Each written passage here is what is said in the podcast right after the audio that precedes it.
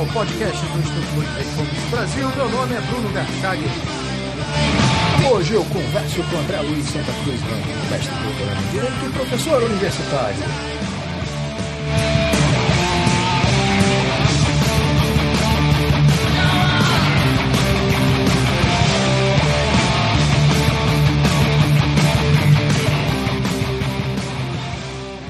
Seja muito bem-vindo, André. Obrigado, Bruno. André, no podcast que gravamos no ano passado, você já havia feito uma crítica severa ao Conselho Administrativo de Defesa Econômica, o CAD, e defendeu a sua extinção.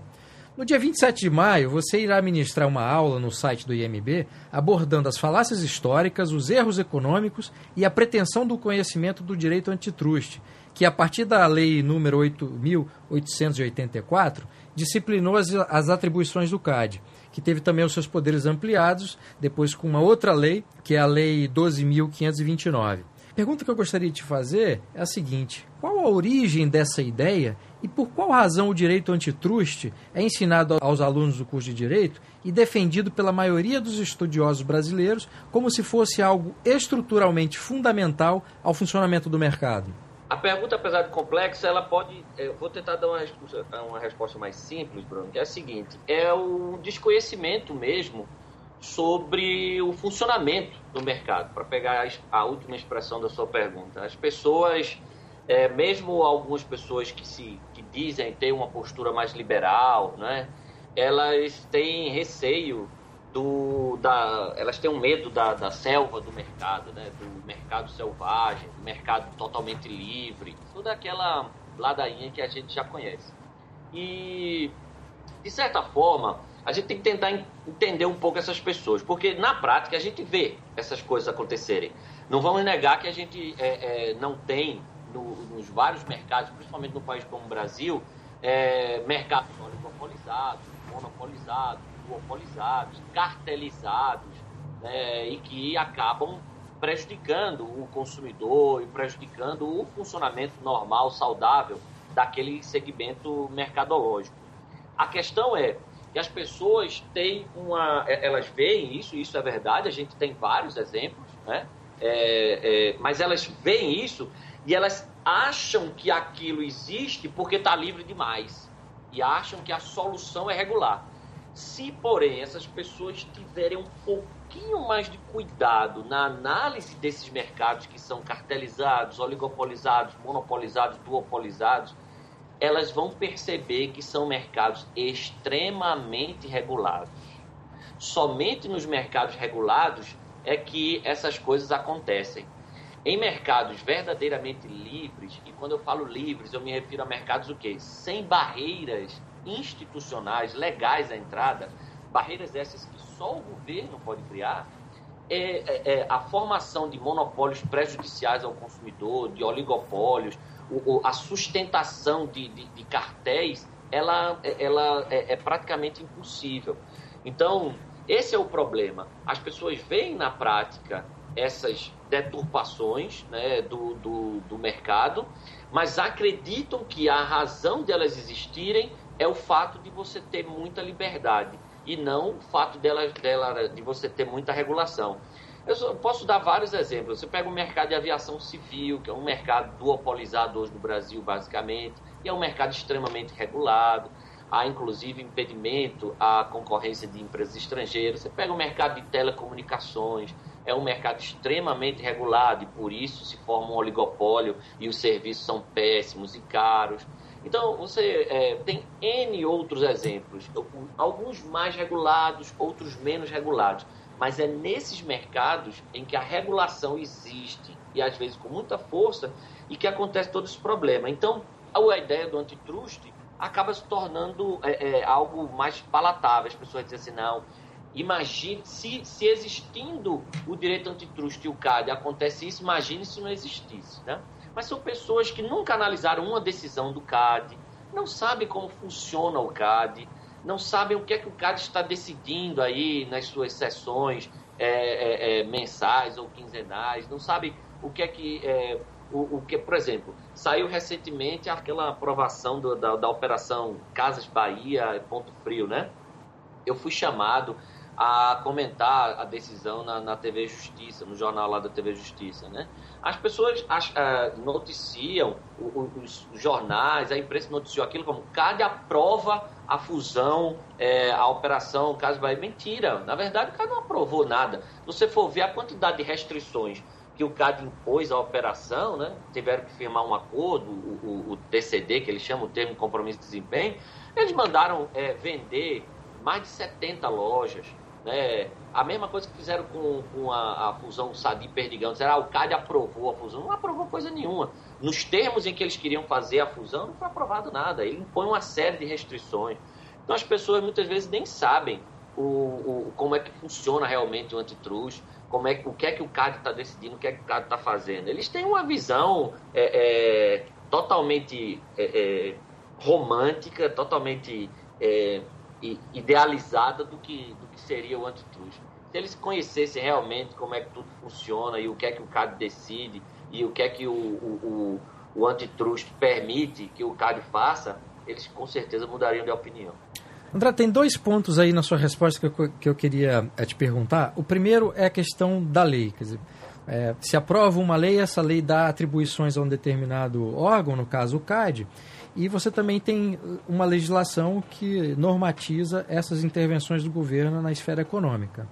A outra questão é a própria atuação do CAD, e você citou aí é, essas decisões que obriga as empresas, quando querem fazer alguma determinada fusão ou outro tipo de, de acordo operacional é, que, que una duas ou mais empresas, ela permite essa união, mas é, exige tantas é, tanta que, que essas empresas abram mão de tantas é, uhum. é, condições ou, ou tantas uhum. coisas que, que, seriam necessárias e que até é, motivaram aquela união, né? No caso das lojas Isso. que você citou. É, nesse, nesses dois casos, há ainda na área, na esfera do direito, a ideia da perfectibilidade da lei, ou seja, que a lei, uma vez aprovada, ela se torna um instrumento perfeito e por isso ela vai gerar resultados perfeitos? Ou essa ideia de perfectibilidade da lei, ela já, ela já é contestada e, e não é mais a regra no, no mundo jurídico? É, eu acho que é, é, não é a regra, não. Né? A gente vê hoje juristas e vê pessoas no meio jurídico questionando a própria legitimidade de leis, né? questionando é, muitas vezes a a necessidade de uma lei. O problema é o seguinte, é que quando uma lei surge, quando ela consegue passar no Congresso, a luta para que essa lei desapareça se torna praticamente impossível. Absolutamente impossível, eu dizia, não é nem praticamente. Uma vez que uma lei é editada, defender a, a, a retirada daquela lei do ordenamento jurídico, que seria o melhor a se fazer com muitas leis no Brasil, inclusive com a lei antitrust, passa a ser uma coisa praticamente impossível. Aí as pessoas, até os bons juristas, aqueles juristas que na época da tramitação eram contra a própria lei, eles passam a ter que defender apenas mudanças pontuais ou interpretações é, é, é, mais, mais é, como é que eu posso dizer, maleáveis da lei e tudo. Porque as pessoas entram na. É, é, as leis entram na cabeça da pessoa e dizem, não, se essa lei foi editada é porque ela é necessária pedir o fim dessa lei, a revogação dessa lei. Como assim? Vai ficar o que no lugar, né? Parece que é um móvel que você colocou na sala e que se você tirar vai ficar um vazio, entendeu? A dificuldade, é. essa dificuldade que você falou, advém daí ou é, ou é outra? Da, da, da, daí de quê? Da ideia de, dessa perfectibilidade da lei? Não, não. Essa ideia de que se você não tiver a lei, fica um vazio ali que, que tem é, que ser exatamente. preenchido com alguma coisa. Isso, as pessoas passam a pensar assim. Elas, uma, uma vez que surgiu a lei, elas, elas primeiro, por exemplo, elas esquecem que antes de existir muito, é, aquela lei, às vezes não existia nada e tudo funcionava. Vou te dar um exemplo, Bruno. Ontem, ontem foi aprovado e foi divulgado com muito estardalhaço um decreto presidencial que incluiu, que trouxe regras para disciplinar o mercado, o comércio eletrônico no Brasil, certo? O comércio eletrônico no Brasil é um, não só no Brasil, mas no mundo todo, cresce assustadoramente, né? Cresce em, em progressão exponen é, em, é, exponencial. E o, o, o que é que acontece? Sem que exista um marco regulatório, como gosta dizer, sem que existisse uma lei ou leis disciplinando isso especificamente. Isso não impediu o surgimento de sites como Mercado Livre, os sites de compra coletiva, todos esses sites dessas grandes lojas que passaram a investir muito no comércio eletrônico. É, não sei o seu caso, mas eu mesmo, as últimas três a cinco compras grandes que eu fiz na minha vida né, foram via internet. Então o comércio eletrônico cresce demais e é, é uma coisa impressionante a quantidade de novas formas contratuais que ele traz, né? as compras coletivas que surgiram. É, eu dei uma palestra recentemente sobre comércio eletrônico no Congresso Brasileiro de Direito Comercial. Eu fiz uma pesquisa, a quantidade de sites que eu descobri interessantes, sabe? O Idologos, que é um site de designers que você faz tipo um leilão. Você tem uma empresa que é um novo, uma nova logomarca para sua empresa. Você diz lá, oh, eu tenho tanto para pagar, preciso de uma logomarca assim. Então, 10 designers se dispõem a fazer, faz você escolhe qual que você quer e paga, sabe? Então, eu descobri vários, vários sites, várias novas formas de contratação pela internet, tudo funcionando perfeitamente. Bro. O Reclame Aqui, que é um site que hoje as empresas todas são cadastradas, o consumidor que reclama lá, elas dão um jeito de resolver, porque elas se preocupam com aquele aspecto reputacional né, que, que, que, que elas precisam ter, e a internet pode sujar a, o nome de uma empresa rapidamente. Então, tudo funciona perfeitamente num ambiente de liberdade, num ambiente de ampla concorrência, tudo. Veio esse decreto aí trazendo uma série de imposições, prevendo multa, uma série de coisas que o Mercado Livre, é, é o que o, o, Mercado Livre, não digo o site, que o livre mercado já tinha criado para a internet, só repetindo coisas. Vai fazer o quê? Vai encarecer, vai criar dificuldades para que novas empresas.com surjam, que vai, vai criar responsabilidades é, punições para sites que vão acabar fechando. Ou seja, o, não existia, existia esse tal vácuo legislativo, a coisa funcionava muito bem.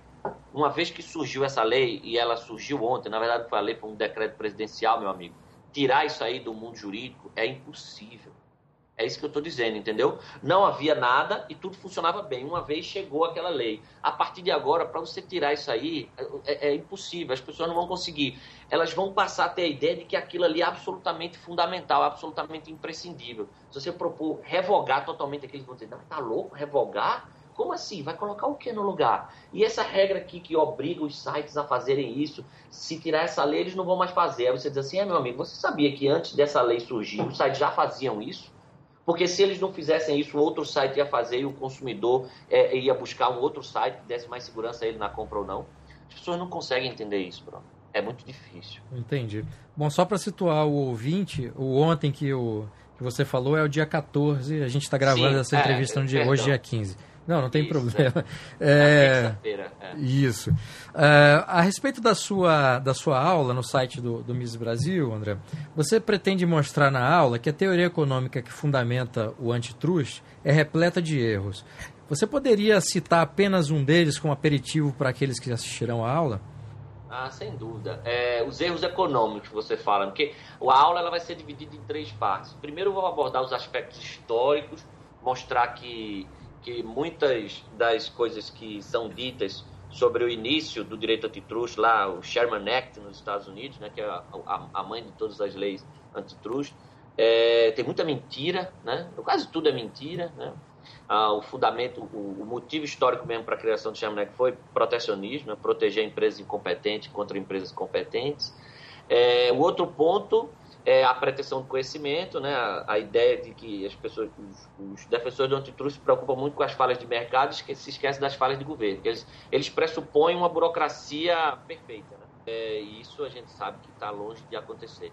E então o, o, ponto, o segundo ponto, que é esse que você tocou, são os erros econômicos. O mais importante, talvez, seja é, a, a concepção que eles têm de monopólio, né? É, o, direito antitrust ele trabalha com a ideia de monopólio totalmente equivocada. Né? O, eles confundem concentração com monopólio. Monopólio, para a teoria austríaca, né, para a escola austríaca, e para, a, a, para, para, os próprios economistas clássicos lá de, de, de, de antigamente, monopólio sempre foi a é, restrição legal à entrada. Isso é monopólio. É, o fato, quando você tem um mercado sem restrição legal à entrada, o fato de um empresário ter muita participação no mercado, mais de 90% ou mesmo 100%, isso não é monopólio. Porque existe uma coisa chamada concorrência potencial, né? E ainda que ele tenha 100%, 90%, ele não vai poder abusar por muito tempo de sua posição dominante, Porque se ele fizer isso, como o mercado é livre, a entrada é livre, a concorrentes surgirão rapidamente. É, então, é, esse, esse talvez seja o maior erro da teoria econômica que fundamenta o antitruste. Confundir com, é, concentração com monopólio. Né? Eles se preocupam muito com o chamado poder de mercado que empresas podem adquirir quando tem um market share muito grande. Mas se esquecem que a maior preocupação que eles deviam ter é com a, a ausência de barreiras à entrada. E quem cria essas barreiras é, é o governo, né? Entendi. Agora, quando esse equívoco, como você mesmo apontou, é, se torna uma lei, é por desconhecimento de quem faz as leis de, desse erro econômico? Também, mas é porque aí a gente volta para o primeiro ponto da minha crítica ao direito de custo, que é a origem histórica, né? Porque essa lei foi uma lei criada para proteger é, um, certos empresários mesmo, entendeu? Foi uma lei que foi criada para dar ao governo mecanismos, instrumentos para poder, nas situações em que ele achar conveniente, atacar empresas eficientes e proteger empresas ineficientes. Né? Essa, a gente nunca pode esquecer é, esse dado crucial do direito antitruste, que a história mostra e a história se repete. A gente vê é, hoje isso acontecendo. Quem, quem acompanha o noticiário econômico, político, sabe, recentemente a, a luta das livrarias contra a Amazon, né? A gente vê que lá na França as montadoras francesas Citroën, Renault e Peugeot estão estão atacando a Kia e a Hyundai porque elas vendem carro bom e barato lá. O Google foi multado agora na Europa por oferecer, por oferecer serviço de cartografia de graça. E toda a origem de todas essas representações que dão origem a essas condenações, essas multas, está onde? Nos concorrentes que estão perdendo o mercado. E foi justamente o que aconteceu no início do direito antitruste lá no Sherman Act. É, nessa área automobilística a gente teve, é, acho que no ano passado, se eu não me engano, uma pressão das montadoras instaladas no Brasil contra as estrangeiras, né, que não, não produziam e não montavam os carros aqui, né, justamente para garantir é, essa proteção. Exatamente. É, voltando à Lei 12.529, que eu citei já na primeira pergunta, André, que uhum. ampliou os poderes do CAD, é, no artigo 1 o artigo 1 dessa lei, é, diz que a norma, quer dizer, essa lei é orientada, abro aspas, pelos ditames constitucionais de liberdade de iniciativa, livre concorrência, função social da propriedade, defesa dos consumidores e repressão ao abuso do poder econômico. Fecho aspas. Eu queria te perguntar o seguinte: não há uma contradição aí entre liberdade de iniciativa, livre concorrência e a concepção constitucional da função social da propriedade? Totalmente, né? É, é, embora a nossa Constituição, lá no artigo 170, garanta a livre iniciativa e a livre concorrência, ela o faz submetendo a livre iniciativa e a livre concorrência a uma série de temperamentos, né? Um deles é justamente essa função social da propriedade. É, nesse ponto, eu queria aproveitar. Existe o, o Alceu Garcia, né? É o pseudônimo de um de um, um, cara que começou a escrever no início dos anos 2000 lá, foi divulgado até pelo Olavo de Carvalho, e hoje o IMB até tem publicado alguns artigos dele, eu gosto muito. Ele tem um artigo em que ele fala dessa, dessa do uso do social para adjetivar certas expressões, né? O nome do artigo é O mal é o que sai da boca do intelectual de esquerda. Eu peço licença a você para citar uma parte, ele fala justamente disso. Ele diz assim: Social vem de sociale, relativa à sociedade, do latim societate, ou seja, uma coletividade humana. Ora, se justiça é dar a cada um que é seu, infere-se necessariamente que a existência de mais de um indivíduo é sua condição sine qua non. Não havia necessidade de justiça para o solitário Cruzoé em sua ilha deserta, antes do aparecimento de sexta-feira. Né? Tudo lhe pertencia. Assim, toda justiça é, por definição social, o imperativo de convívio humano. O adjetivo social é, pois, redundante e dispensável o mesmo ocorre com outras expressões, tais como movimento social, política social, investimento social, questão social, direitos sociais, democracia social e muitas outras. Ele não cita, mas eu incluiria a tal da função social, né, aplicada à propriedade. E aí ele diz lá depois o seguinte: se social nada significa de relevante, por que é tão usado? Porque o sentido oculto dessa palavra é socialismo, ou seja, a intervenção coletiva, política, estatal na esfera de autonomia individual, mesmo e sobretudo aquela em que as pessoas não estão tomando dos outros o que não lhes pertence.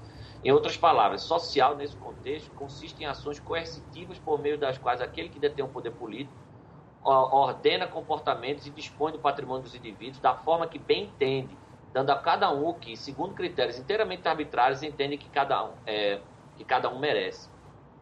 Então, a ideia de função social da propriedade é justamente isso. É só um adjetivozinho que você joga lá para fazer o quê? Para deturpar todo o conceito de propriedade. Né? É, e por meio de, de, de, todo tipo de artimanha, é, tirar a legítima propriedade de quem é proprietário e fazer com a propriedade privada tudo o que você quiser. Então, ah, quando a lei fala isso, ela está justamente abrindo a brecha para que você relativize qualquer outro princípio que ela supostamente visa defender, inclusive a livre concorrência e a liberdade de iniciativa. Eu publiquei um artigo recentemente no, no site do IMB, analisando algumas decisões do STF, né, nossa Corte Suprema, sobre a livre iniciativa e a livre concorrência. E eu mostrei que sempre que ela se choca com outros princípios ditos sociais, como, por exemplo, a função social da propriedade, a justiça social, etc., esses princípios são relativizados. Então, na verdade, é isso. É, eles jogam essa, essas coisas, função social, justiça social, para justamente tirar a carga normativa de, de princípios é, liberais, digamos assim, como a livre iniciativa e a livre concorrência. Qual o título do seu artigo para que os ouvintes possam visitar o site do MB e poder lê-lo, André? É um artigo, um título bem provocativo, se chama A Mentalidade Anticapitalista do STF. Ah, perfeito. Bom, a próxima pergunta, André, é a seguinte: é, na prática, essa função social da propriedade é, também não compromete a liberdade de iniciativa e a livre concorrência? Ah, sem dúvida, sem dúvida. Que na verdade a livre iniciativa e a livre concorrência, elas no nosso ordenamento jurídico elas não existem, né? Ah, é, era isso que eu ia perguntar. Se, é, se juridicamente nós temos isso. Não temos, não temos. Elas estão escritas lá, né? Na, no artigo 170 da Constituição. A livre iniciativa está no caput do artigo e a livre concorrência está num dos incisos e elas também estão, tão, eles também estão mencionados em outros dispositivos constitucionais. Mas, na verdade, o que existe é uma iniciativa regulada e uma, é, é, uma concorrência regulada. Né? Não, tem, não, há livre, não há livre iniciativa e livre concorrência, não. E muito, muito disso é por causa da função social da propriedade né? e de outros princípios sociais que acabam é, relativizando esses conceitos. Porque é, você tem, por exemplo, livre iniciativa a regulamentação de profissões, né? que é justificada por quê? Justificada por uma série de outros princípios ou expressões que têm o social junto. Né? A regulamentação de profissão, agressão à livre iniciativa claríssima. Né? E há também, consequentemente, a lei de concorrência. Então, é, com certeza a ideia de função social da propriedade ela é incompatível é, em muitas situações com a liberdade iniciativa e a liberdade de concorrência. Mas frisando que elas, na verdade, só existem no papel no Brasil. Entendi. Uh, eu achei o artigo 36 dessa lei, a Lei 12.529, André, uma pérola. O é. parágrafo 3 do artigo 36 define as condutas que caracterizam infração da ordem econômica mas o mais interessante é que a maioria dos incisos descrevem perfeitamente atos do governo que prejudicam a iniciativa privada. É, Para dar um exemplo, é, seria limitar ou impedir o acesso de novas empresas ao mercado mediante leis, burocracia e carga tributária. Como é que é possível, André, que professores, operadores do direito e parte dos empresários aceitem como benéfica uma lei que prejudica a sociedade brasileira? É, assim, muitos professores, operadores do direito e muitos empresários é, aceitam essa lei como benéfica porque, no fundo, para eles ela é benéfica. Né? Elas, é, essa lei garante o emprego deles e, para muitos empresários, garante o, garante o, o sucesso deles. Né? Agora, o que a gente precisa convencer é justamente o resto da população que é prejudicada por essa lei de que ela é desnecessária. Então, para eles, essa, a lei acaba sendo benéfica mesmo. Mas você tocou é, é, num ponto que eu acho perfeito, Bruno, sobre esse artigo 36, que é o seguinte. Justamente, é, o, o artigo 36 ele descreve, como você disse, perfeitamente atos do governo. Né? Que é o quê? Impedir ou limitar o acesso de novas empresas ao mercado. Né? Como é que o governo faz isso? Protecionismo. Às vezes ele faz isso escancaradamente. Né? Protecionismo proíbe empresas de atuar em determinado setor. Às vezes ele faz isso com é, regulamentações, barreiras regulatórias que são intransponíveis. Né? É, às vezes ele faz isso com carga tributária, né, que torna a uma determinada atividade empresarial proibitiva. Às vezes ele faz isso com excesso de burocracia e assim vai. E o interessante é o seguinte, que uma vez me perguntaram, mas André, será que não tem nada que o CAD faça que, que seja bom? Aí eu disse, olha, pode até ter uma coisa, que, que é o seguinte, uma das funções do CAD, porque o CAD ele tem basicamente três funções, né? Não o CAD, é o Sistema Brasileiro de Defesa da Concorrência, do qual o CAD é a principal autoridade. Ele atua preventivamente, que é essa, quando ele faz essa análise de fusões, aquisições, né, ele diz se pode ou não, é atuação preventiva. Ele atua repressivamente, que é quando ele é, condena empresas por prática de atos contrários à concorrência, como cartéis, né, E ele tem uma terceira atividade, que uma terceira função que poucas pessoas conhecem, que é o que os americanos chamam de competition advocacy, né? a advocacia da concorrência. O que seria isso? É uma atividade mais institucional, de divulgar a cultura da concorrência no Brasil.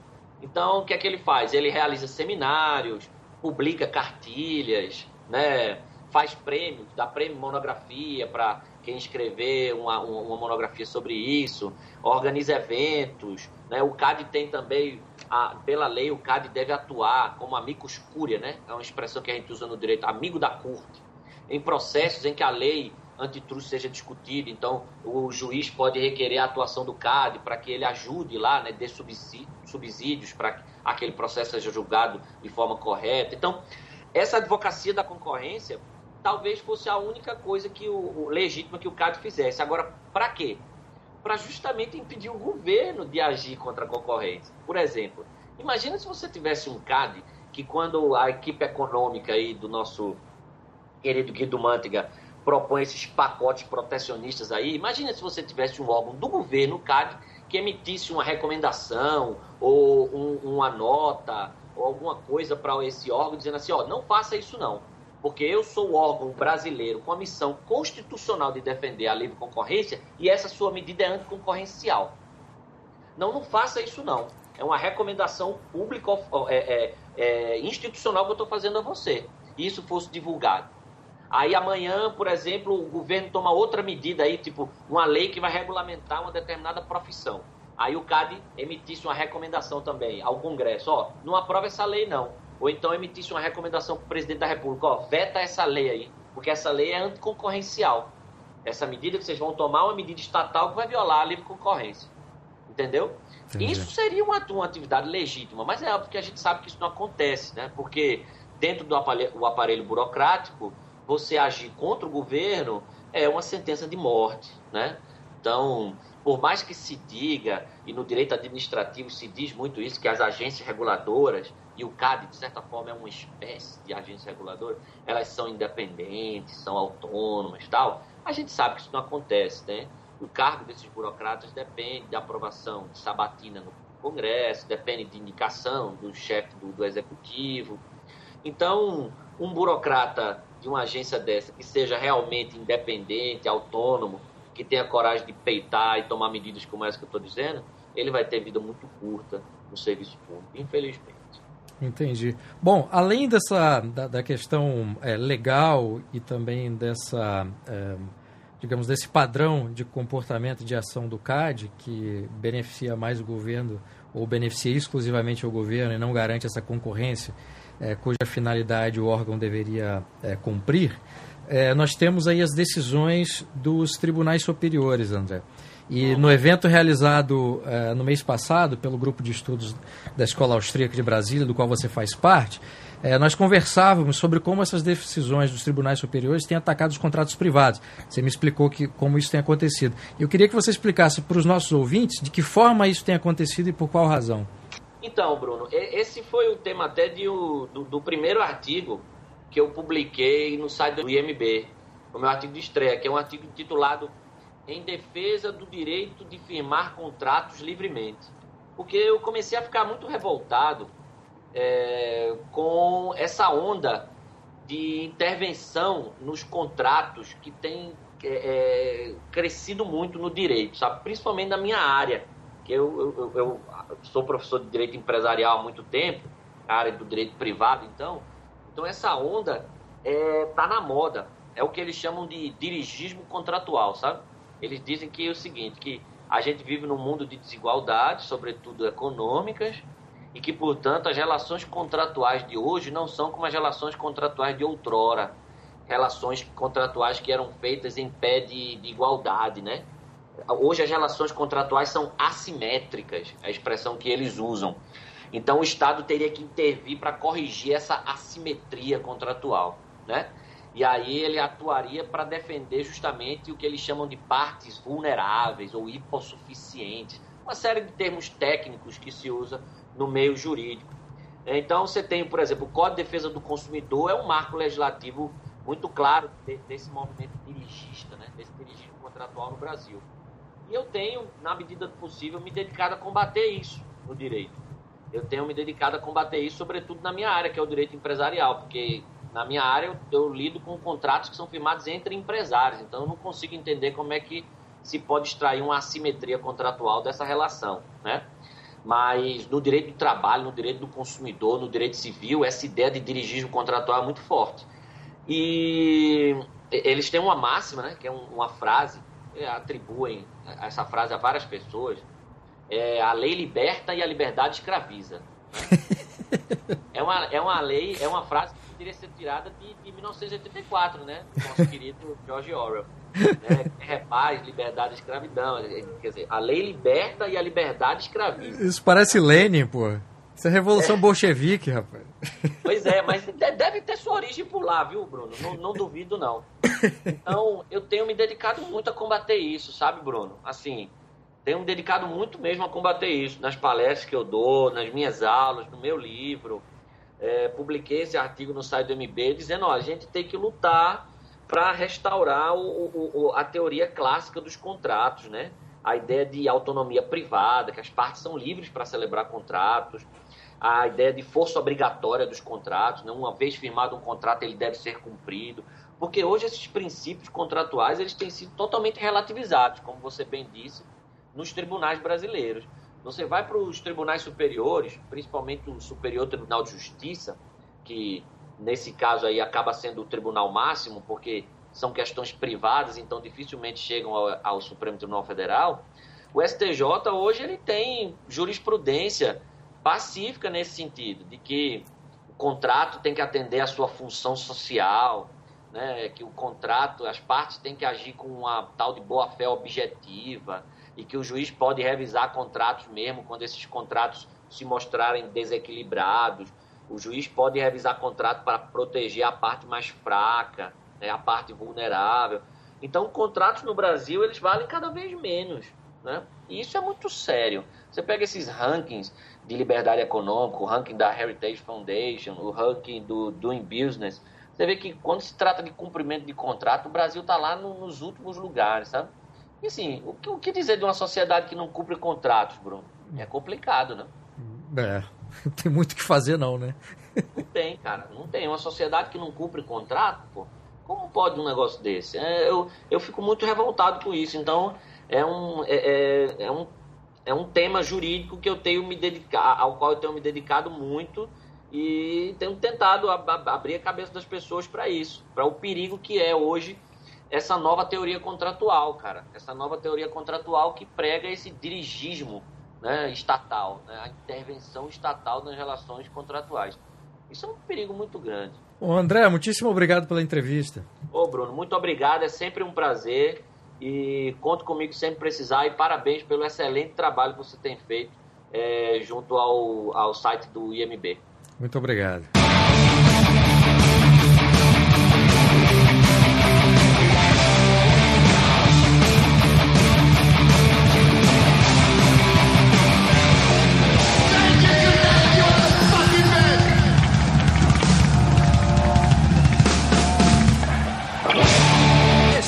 Podcast do Estudo Ludwig Gomes Brasil. Meu nome é Bruno Garchag.